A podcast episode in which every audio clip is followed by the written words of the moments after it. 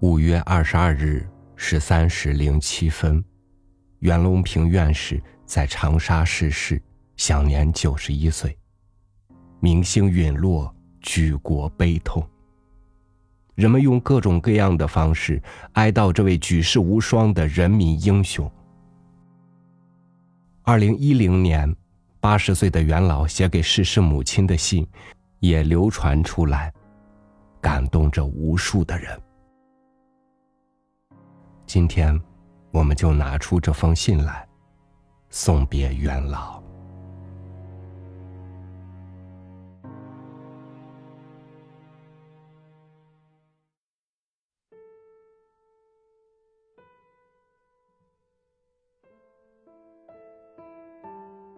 稻子熟了，妈妈，我来看您了。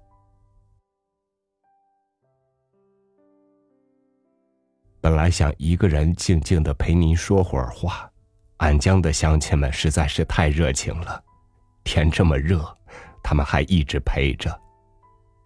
谢谢他们了，妈妈。您在安江，我在长沙，隔得很远很远。我在梦里总是想着您。想着安江这个地方，人世难料啊！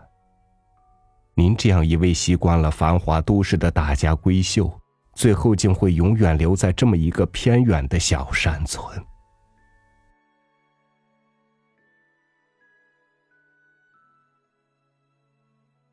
还记得吗？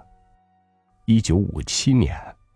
我要从重庆的大学分配到这儿，是您陪着我，脸贴着地图，手指顺着密密麻麻的细线找了很久，才找到地图上这么一个小点点。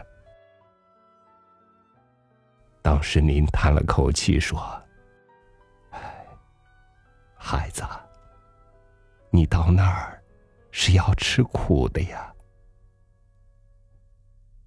我说：“我年轻，我还有一把小提琴。没想到的是，为了我，为了帮我带小孩把您也拖到了安江。最后，受累吃苦的是妈妈您呐。您哪里走得惯乡间的田埂？”我总记得，每次都有小孙孙牵着您的手，您才敢走过屋前屋后的田间小道。安江是我的一切，我却忘了，对一辈子都生活在大城市里的您来说，七十岁了，一切还要重新来适应。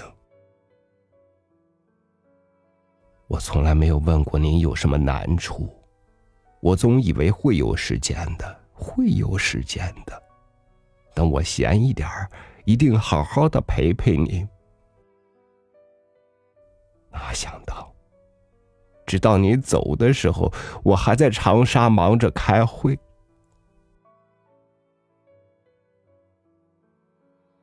那天正好是中秋节，全国的同行都来了。搞杂交水稻不容易呀，我又是召集人，怎么着也得陪大家过个节呀。只是儿子永远亏欠妈妈您了。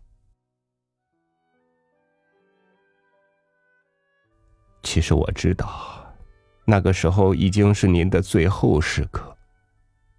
我总盼望着妈妈您能多撑两天。谁知道，即使是天不亮就往安江赶，我还是没能见上妈妈您最后一面。太晚了，一切都太晚了，我真的好后悔。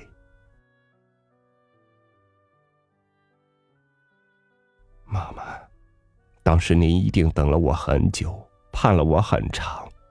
您一定有很多话要对儿子说，有很多事要交代。可我怎么就那么糊涂呢？这么多年，为什么我就不能少下一次田，少出一天差，坐下来静静的好好陪陪您，哪怕，哪怕就一次？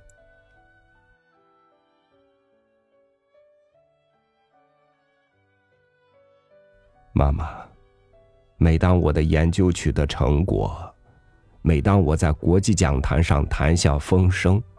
每当我接过一座又一座奖杯，我总是对人说：“这辈子对我影响最深的人，就是妈妈您呐。”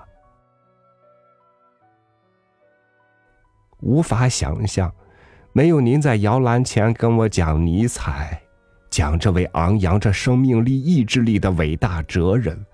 我怎么能够在千百次的失败中坚信，必然有一粒种子可以使万千民众告别饥饿？他们说，我用一粒种子改变了世界。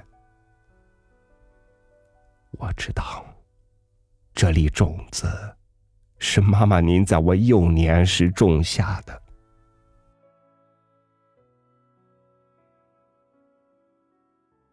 稻子熟了，妈妈，你能闻到吗？安江可好？那里的田埂是不是还留着熟悉的欢笑？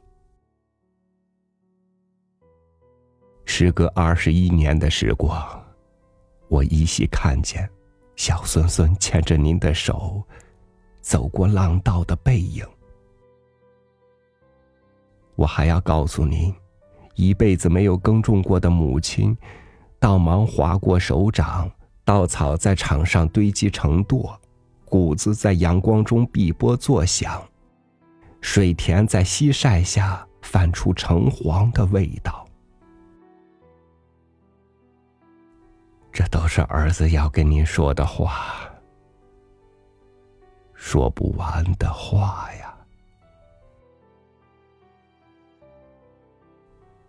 妈妈，稻子熟了，我想您了。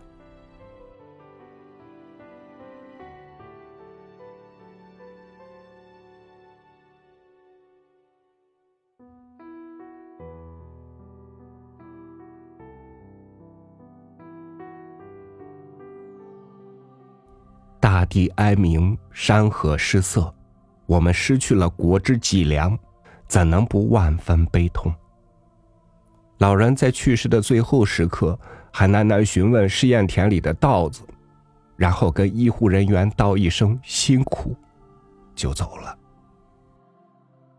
我们不舍，我们悲痛，但我们这些年轻人呢，一定要向袁爷爷学习，在自己力所能及的领域，为乡亲，为人类。贡献自己的力量。元老走了，去和母亲团聚去了。袁爷爷，您一路走好。我们爱您。